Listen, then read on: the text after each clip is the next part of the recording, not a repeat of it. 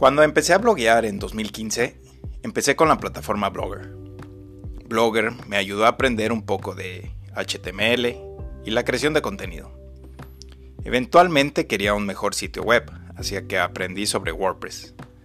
WordPress tiene una enorme jungla de temas y plugins. Entonces, ¿dónde empezar un sitio web de WordPress que sea atractivo? Hice mi investigación en ese entonces y encontré ThemeForest. Este es una de las páginas web con bastantes temas para WordPress, que es de Envato. En ese entonces solía buscar entre las grandes cantidades de temas para WordPress y a empezar a aprender un poco más acerca de cuál podría ser un tema de WordPress que sería bueno para mi sitio web. Surgieron preguntas, claro. ¿Cuál es bueno para el SEO? ¿Cuál es rápido? ¿Cuál tendrá buenas actualizaciones? Y un sinfín de preguntas que llegaron en una hora. El tiempo pasó y compré alrededor de 5 temas diferentes para distintos sitios web. Si estás familiarizado con ThemeForest y Envato Market, te darás cuenta que gastar en temas ha sido algo muy doloroso. Claro, cuestan alrededor de 50 dólares en promedio. Por lo tanto, te podrías imaginar que incluso para las agencias esto podría haber sido también un dolor.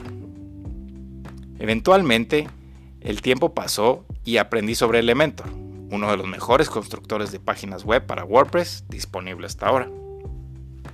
Usar Elementor ha sido muy fácil y me ha ahorrado dinero en temas para WordPress.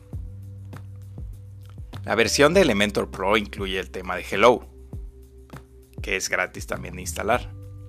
Pero eventualmente vi que Envato lanzó un servicio de suscripción llamado Envato Elements. Una de las cosas buenas que vi en Envato Elements fue el precio.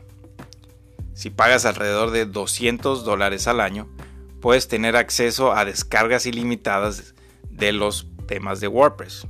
También a imágenes de archivo, videos de archivo, ilustraciones, After Effects y más.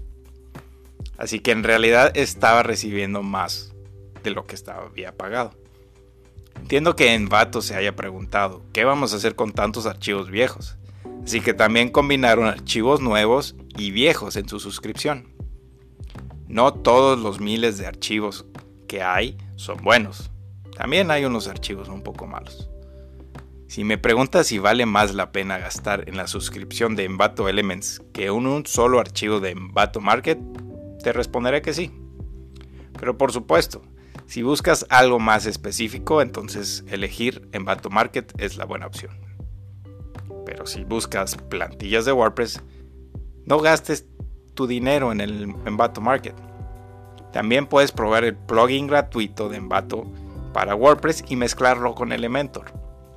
Puedes tener acceso a plantillas gratuitas de WordPress que son fáciles de instalar.